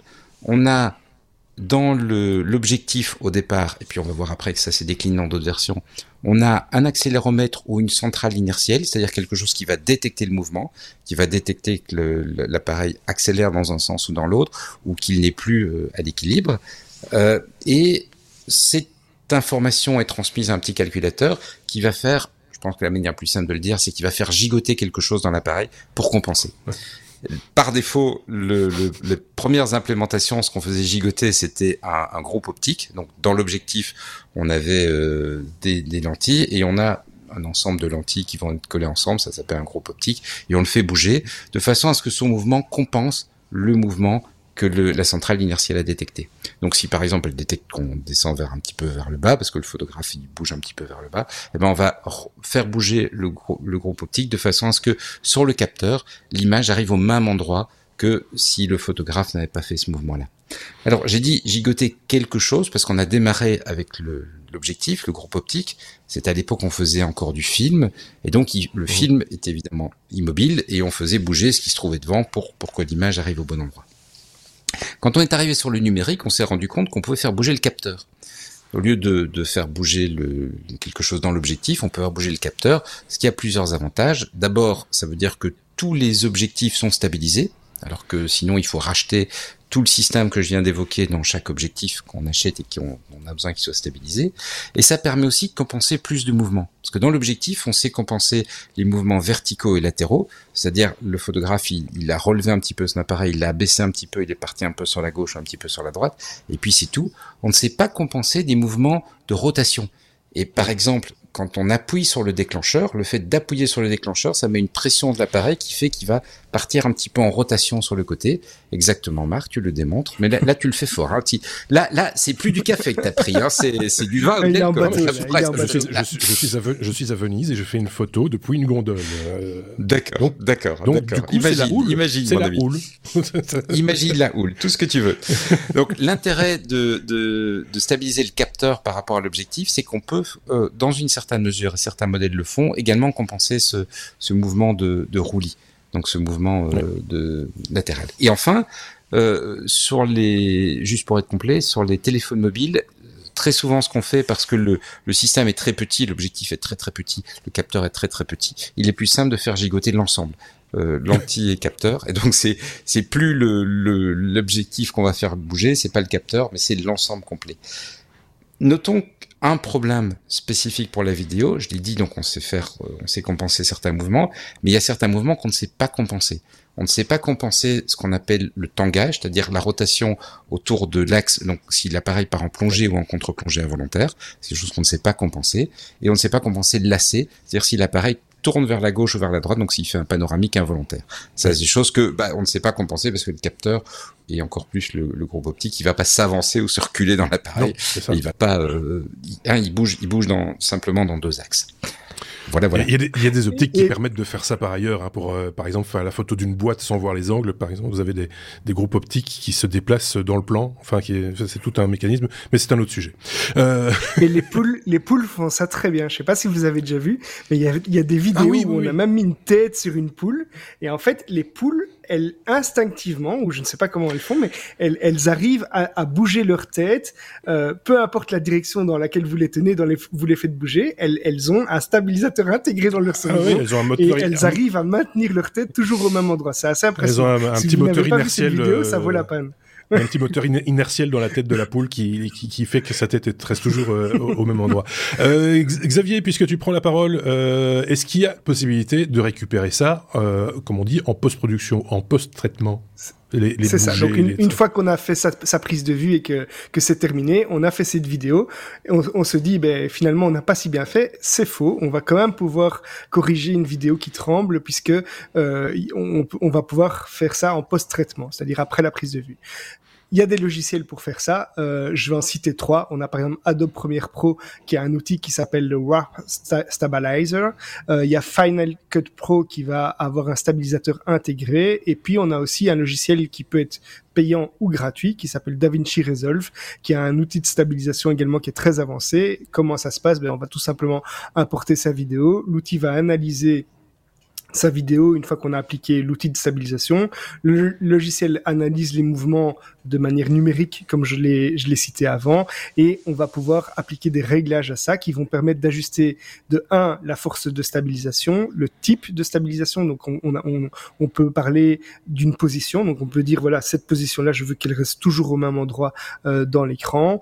On va pouvoir éviter la rotation, on va pouvoir appliquer euh, une certaine mesure dans l'échelle euh, qu'on accepte dans dans dans les les mouvements et une fois qu'on est content, on va exporter ça euh, avec sa vidéo qui est toute euh, stabilisée et corrigée. Mais je l'ai déjà dit dans les pièges qui sont à éviter, c'est la déformation et la perte de qualité. Pour euh, c'est vraiment les outils de stabilisation software euh, à la post-production, c'est vraiment pour se sortir d'un problème, euh, voilà, parce que inhérent au, au, au, bouger, il va y avoir des flous de bouger aussi que tu ne pourras pas récupérer nécessairement, et donc ça se verra quand même qu'il y a eu un traitement. Enfin, c'est, ça permet de sauver peut-être un plan quand il y a un petit choc ou quelque chose comme ça, mais sur les gros, les mhm. grosses vibrations là, c'est, mort quoi. C'est ça, ça fait vraiment pas la blague. Enfin, oui, pour peut-être pour un film de vacances pour les amis ou autre, peut-être, mais pas pour quelque chose d'un peu, d'un peu léché, d'un peu, d'un peu euh, professionnel. Euh, il y a, alors je me perds un peu dans la dans ma conduite. Euh, de, par ailleurs, en fait, je vais parler aussi du post-traitement sur les images. C'est-à-dire que ici, on a bah parlé des vidéos, mais il faut savoir que en photo et Bernard, euh, Benoît de, euh, connaît Bernard. Bernard, je sais pas pourquoi. Benoît, Benoît, connaît, connaît bien ça. Euh, dans, dans, dans les photos, eh ben, on sait que le flou peut être parfois recherché, mais il peut aussi ruiner ah une photo euh, qui était, qui ah était parfaite et dont, on n'a pas 36 copies. Euh, et heureusement, ben là aussi le post-traitement peut aider parce que il y a plusieurs causes au flou. Mais tout simplement, ça peut être le mouvement de l'appareil comme pour la vidéo. Il peut y avoir aussi le sujet qui est en mouvement et quand on est en photo, ben c'est parfois en niant si on voulait. Euh, on avait le cadre parfait, on avait le moment parfait, on avait le bon éclairage, mais malheureusement on a bougé au dernier moment. Et il peut y avoir aussi une mise au point qui est incorrecte. Et là, on a également des logiciels comme par exemple Photoshop qui a un outil accentuation avec un filtre réduction du flou. On a Lightroom qui a un outil netteté. On a GIMP euh, qui euh, qui a des filtres d'accentuation. Euh, de nouveau, ils vont analyser certains éléments. Hein. L'intelligence artificielle aussi est de plus en plus efficace, par exemple pour analyser l'origine d'un point sur une photo et de suivre vraiment le, le, mouvement de flou. Et on a des images parfois génératives, donc une, une IA générative qui va inventer des éléments de l'image, mais parce qu'elle sait que le point d'origine du mouvement c'était là, et va corriger tout ça. C'est parfois vraiment impressionnant maintenant hein, ce à quoi on arrive à faire. Euh, donc la, première façon, c'est d'identifier le type de flou, et puis on va appliquer les, les corrections. Et puis euh, il y, a, y, a des il y a des flous qui sont parfois plus complexes avec des plugins ou des logiciels spécialisés maintenant qu'on qu'on peut trouver euh, aussi. Évidemment, donc ça permet de, de corriger une image qui n'était pas parfaite. Euh, ça peut améliorer la qualité et ça va permettre de sauver des photos que qu'on n'aura pas l'occasion de reprendre et qui autrement auraient été gâchées, même si c'est parfois pas parfait, mais parfois c'est mieux que rien. On avait parlé de ça euh, dans un épisode précédent, il y a déjà quelques temps de ça, un algorithme créé par Google, si je ne dis pas de bêtises, où ils appliquaient sur une image déjà dégradée il rajoutait du flou, un flou gaussien, pour ensuite recalculer l'image. C'était plus facile, quelque part, de repartir de quelque chose de flou de manière uniforme pour le, restituer plus net qu'à l'origine.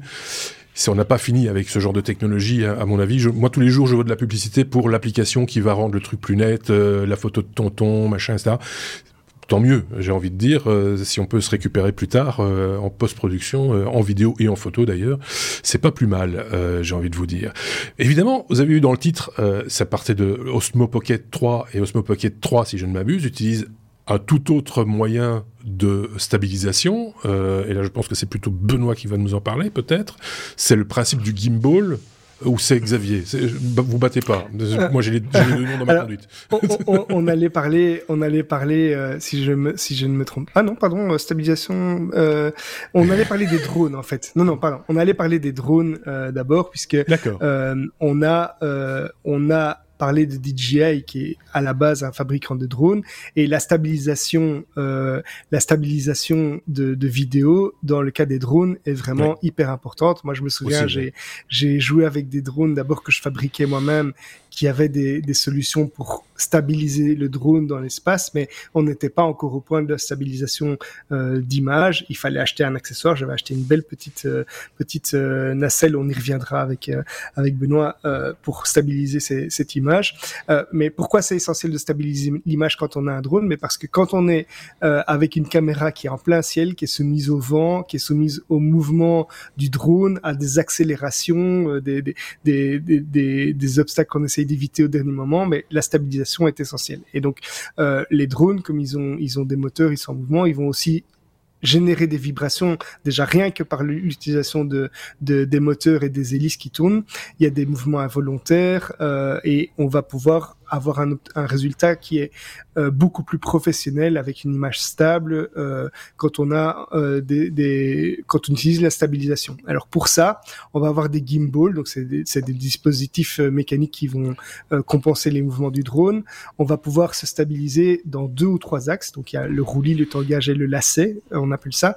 Et des exemples populaires pour DJI, c'est par exemple le DJI Zen mais, mais GoPro avait aussi un, le GoPro Karma euh, qui est qui est très connu pour ça. Euh, DJI, en plus de ces, ces, ces gimbals, utilise également euh, la stabilisation numérique, donc logiciel pour lisser les séquences dans les dans les drones qu'ils vendent maintenant. Donc il y a vraiment une intelligence embarquée aussi qui va stabiliser l'image en plus des, des, outils mécaniques. Et euh, ils vont faire ça en, en, temps réel. Et bien entendu, on va combiner combiner ça à à la fois en termes de stabilisation mécanique et euh, numérique pour avoir les meilleurs résultats. Mais il y a aussi des conseils qu'on va pouvoir donner aux pilotes de drone pour avoir une meilleure stabilisation parce que tous ces outils sont bien beaux, mais il y a aussi des façons de, de piloter les drones qui vont améliorer ça. Donc la première chose, c'est euh, le vol doux, donc avoir avoir des mouvements très lents, très fluides, euh, qui vont permettre d'améliorer euh, la, la, qualité d'image en évitant des, des, manœuvres brusques et qui vont privilégier un, un, vol en douceur, à tel point que DJI a même mis au point un mode qu'on appelle le mode cinéma et qui va en fait éviter tous les mouvements brusques de, du drone. Donc ils vont vraiment lisser euh, le, le, vol du drone et c'est parfois au début c'était parfois un petit peu dangereux parce que quand vous vouliez éviter un obstacle, ah étant donné que le drone euh, lissait tous les mouvements et ne réagissait parfois pas directement, ben vous pouviez avoir une, certaine amplitude de mouvement. Euh, et c'est pour ça qu'on a vu parfois des vidéos au tout début avec des drones qui, qui rentraient euh, euh dans, dans la foule. Il y, a des gens, il y a des gens qui filmaient des mariages, ils s'approchent très près des mariés et en fait au dernier moment, euh, ça touche quand même les mariés parce que ils ont ils ont réagi trop tard euh, à cause de ce mode cinéma. Il y a des paramètres de caméra donc on va pouvoir utiliser une obturation euh, plus rapide pour réduire le flou. Il y a les conditions météorologiques, il va falloir éviter de voler par, euh, par grand vent, même si les, drones DJI sont capables de voler dans des conditions qui sont quand même déjà euh, très très euh, très très compliquées. On va mettre à jour son firmware puisque de, comme c'est du, du, du, traitement numérique, parfois ben, les améliorations des algorithmes vont, vont euh, jouer en notre faveur avec les nouvelles versions. Donc voilà, tous des petits conseils qui permettent avec les drones d'avoir une image très stable. Ouf, bah, bah, voilà. Mais en même temps, j'en démords pas. Il y a cette histoire de gimbal, de, nacelle ou je sais pas comment on peut appeler ça. Euh, Benoît, c'est aussi l'accessoire que l'on retrouve ici en l'occurrence sur euh, sur l'appareil dont on parlait initialement, l'Osmo Pocket. Exactement. Et euh, en fait, c'est c'est le même système que ce que Xavier vient de nous présenter. Donc c'est le système de moteur, la centrale inertielle qui détecte les mouvements et on va compenser les mouvements par rotation autour de, enfin en faisant tourner la caméra avec, avec différents moteurs. Ne casse pas tout, Marc. Hein c'est pas une bonne idée si tu casses tout. voilà, exactement, tout voilà, à fait. C'est c'est ce genre de choses sur lesquelles on va pouvoir monter une caméra. En fait, je pense que c'est FreeFly qui était aussi, un, qui est toujours, je pense, un fabricant de drones, qui en 2013 a pour le premier popularisé l'idée de dire on va prendre ce, cette nacelle et on va la mettre euh, avec un cadre autour et on va la donner à un caméraman et le caméraman va filmer avec. Euh, et l'avantage par rapport à ce qu'on évoquait tout à l'heure, c'est qu'en fait, ben, on a une image qui est euh, mobile, euh, facile à, à, faire évoluer, etc. Et le, une grosse réduction de l'apprentissage. C'est beaucoup, beaucoup, beaucoup plus simple que d'apprendre à utiliser un Steadicam. Parce qu'en gros, l'électronique fait pas mal de choses pour vous. La seule chose que ces produits par défaut ne font pas, c'est stabiliser le mouvement, dans les mouvements qui est gênant, c'est stabiliser le mouvement vertical. Et il est gênant parce que c'est le mouvement de la marche. Et donc là, on va souvent reprendre ces, ces mêmes nacelles et on va les monter sur un, un bras euh, les mêmes bras que ce que j'évoquais tout à l'heure pour les Steadicam, ou euh, on va apprendre à, ou alors on va euh, se déplacer sur des patins, sur un, un, Segway ou quelque chose comme ça, c'est-à-dire quelque chose qui va éviter justement le mouvement de la marche, ou si on a un pocket, bah, il faut vraiment apprendre à, à être très souple dans le bras pour ne pas avoir, pour ne pas transmettre au bras le mouvement de la marche et avoir quelque chose qui va être vraiment nickel. Mais un autre avantage de ces, de ces produits, et c'est quelque chose qu'on trouve déjà sur le Pocket, c'est que puisque ce sont les moteurs qui dirigent la caméra, ils peuvent compenser les mouvements, mais ils peuvent aussi générer des mouvements. Donc on va par exemple pouvoir lui dire, je voudrais bien faire un panoramique, et quelque chose qui, euh, dans, dans, dans un cas de cinéma, on peut même avoir deux personnes qui travaillent ensemble. Donc une personne qui tient la caméra et l'autre personne qui gère le panoramique. Et donc vraiment, chacun se concentre sur son problème et on évite, enfin on simplifie beaucoup le travail par rapport à ce que tu disais tout à l'heure sur ta connaissance qui, qui est opérateur Steadicam, c'est lourd, c'est fatigant, c'est compliqué, ça demande beaucoup de concentration sans arrêt, et donc on a un temps limite, et là on, on, on va pouvoir travailler un petit peu plus longtemps, on va pouvoir travailler de façon un petit peu plus flexible faut être de bon compte, Benoît. Euh, la caméra qu'on va mettre sur un Steadicam et la caméra Osmo dont on parle ou qu'on va mettre sur un gimbal de petite taille, c'est pas tout à fait le même genre de, de caméra.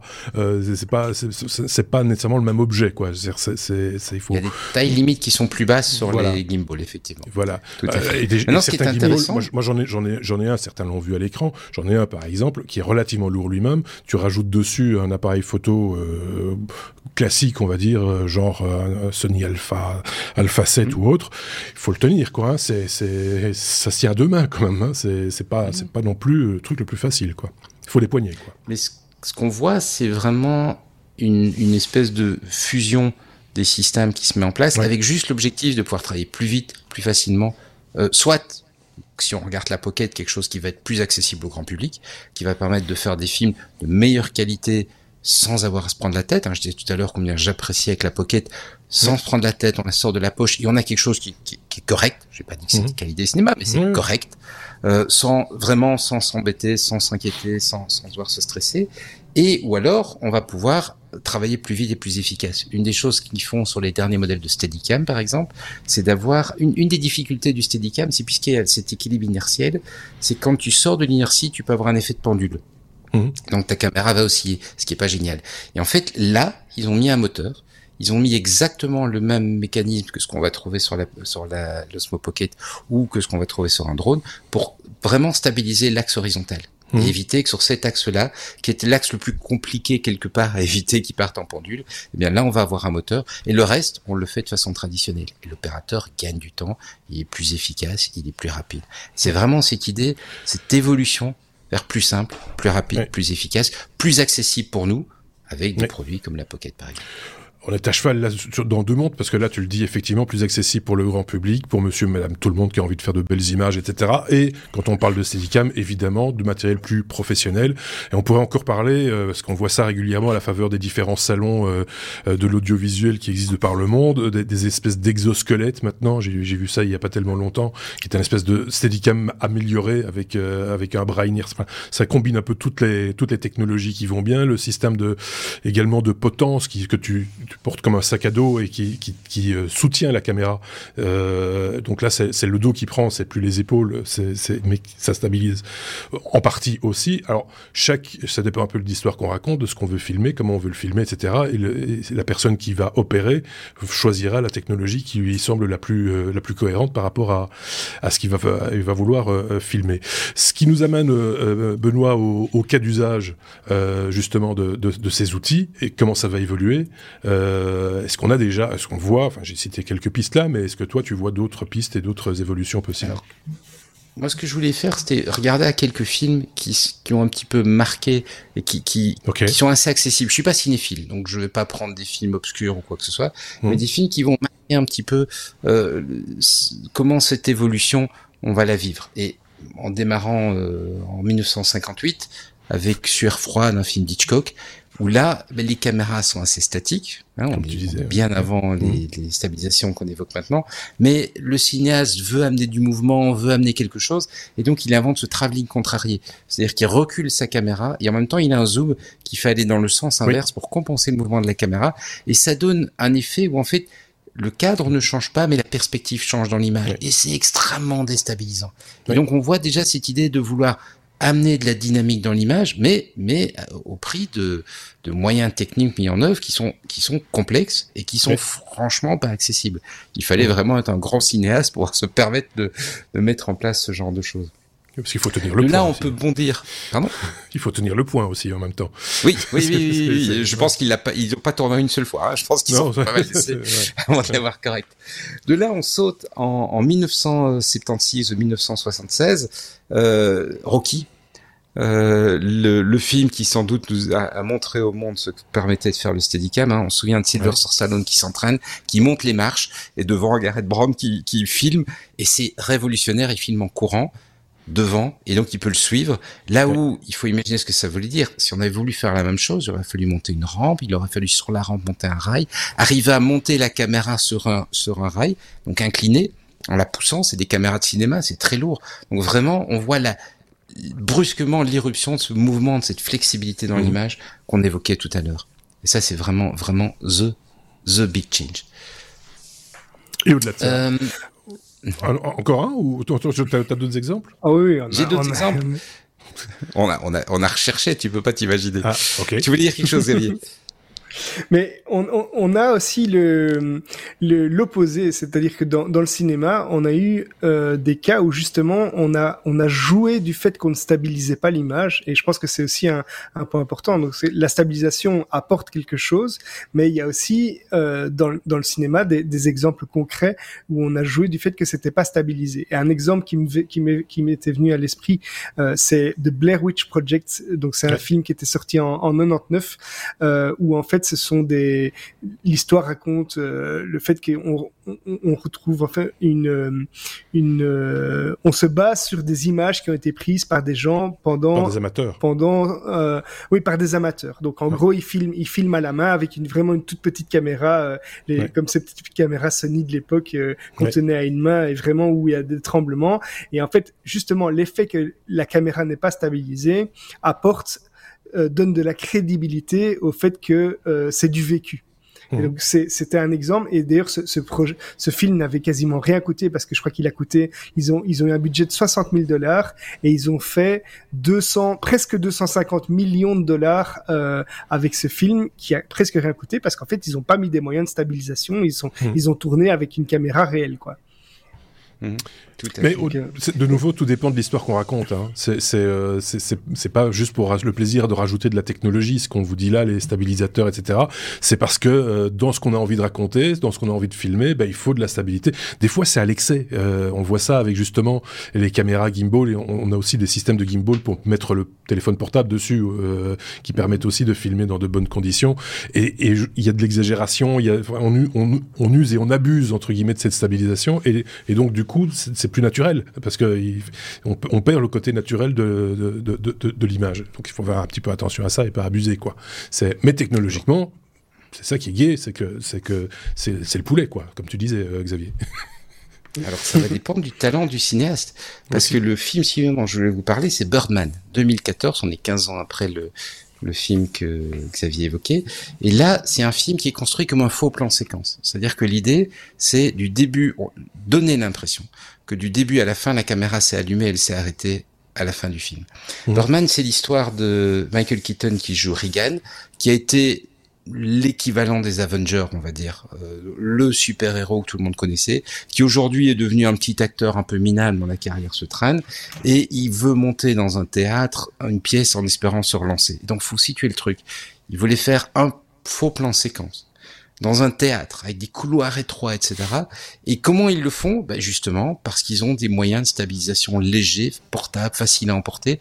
Et le film est quasiment complètement tourné au Steadicam, mmh. quasiment complètement tourné euh, en, en, accompagnant les acteurs dans les couloirs, etc. Ils n'arrêtent pas de bouger, ils bougent énormément et la caméra bouge énormément pour les suivre.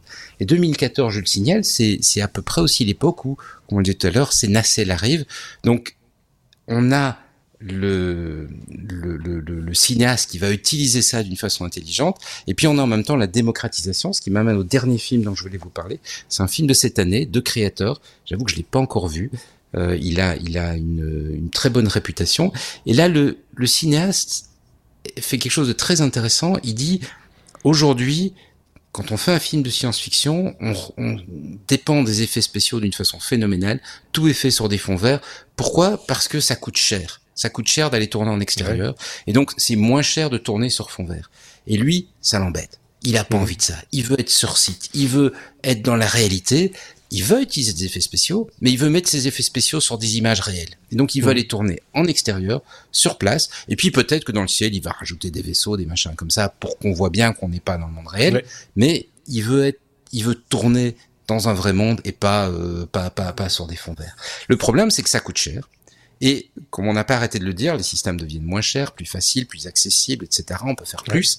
Eh bien, ça veut dire aussi qu'on peut, avec des équipements plus petits, peut-être pas aussi petits qu'une DJI Pocket, mais des équipements qu'on appelle les équipements prosumer, c'est-à-dire des produits comme ce que tu montrais tout à l'heure, Marc, des, des, stabilisateurs qui sont pas très très lourds, qui sont pas très très encombrants.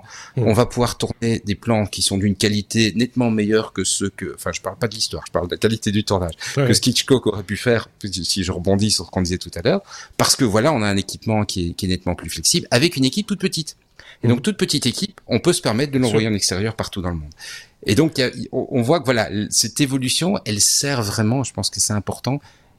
Comme tu le disais, il y a l'évolution technique, mais elle sert vraiment à la créativité. La narration. Et donc, la pocket, allez-y, achetez-la et amusez-vous avec et essayez de créer des choses avec. C'est vraiment ça qui est sympa. Si un des deux demain achète un, ou je le vois avec un Pocket 3, je serai suspicieux. je vais être suspicieux, je vous préviens. L'année qui vient, si je vous vois avec un de ces appareils en main, euh, je, je, je, vais poser question euh, parce que s'ils vous le je vendent, je pourrais te montrer la facture. C'est, euh, moi, je, oui, la, la facture du. Parce que j'ai la 2 et sincèrement, depuis l'annonce de, depuis les leaks de la 3, je sais ce que je vais faire de mes prochaines économies. acheter, acheter un Steadicam, juste pour ce plaisir de foutre le dos en l'air. Ça, j'en ai encore. ok, bon, on a été très long hein, sur cet épisode, mais le dossier, on valait la peine et il y avait moyen de, il y a encore moyen d'en parler, évidemment, parce que quand on voit euh, certaines images qui sont qui sont tournées euh, avec des combinaisons de nacelles plus de grues euh, accrochées sur le toit de véhicules 4x4 euh, qui suivent une course automobile et des choses comme ça, et appuyées en plus par un drone, euh, mais pas un petit drone euh, DJI, un gros drone avec 8 hélices, des grosses caméras. Il y a moyen de faire, il y a moyen de voir venir, mais c'est pas dans notre propos. Nous, on y a effleuré le, sujet et je suis sûr que vous trouverez des chaînes YouTube passionnantes qui parleront de, ou en tout cas qui montreront ce type d'outils, ce genre de, ce genre de, de, de, de tournage euh, pour votre plus grand plaisir, si c'est ce que vous aimez. Merci en tout cas, euh, Xavier. Merci à, Benoît. Euh, on a, je pense qu'on a fait le tour de la question. J'ai rien oublié dans la conduite. Hein, je n'ai frustré personne. Tout, tout ce qui était préparé a été utilisé. Des fois, j'ai peur. Donc voilà. Merci de nous avoir suivis. En tout cas, n'hésitez pas à partager épisode comme d'habitude, à mettre des pouces, des étoiles sur les applications de podcast ou sur la chaîne YouTube. Et n'hésitez pas à commenter également. Merci de nous avoir suivis et on se dit bien sûr à très bientôt. Salut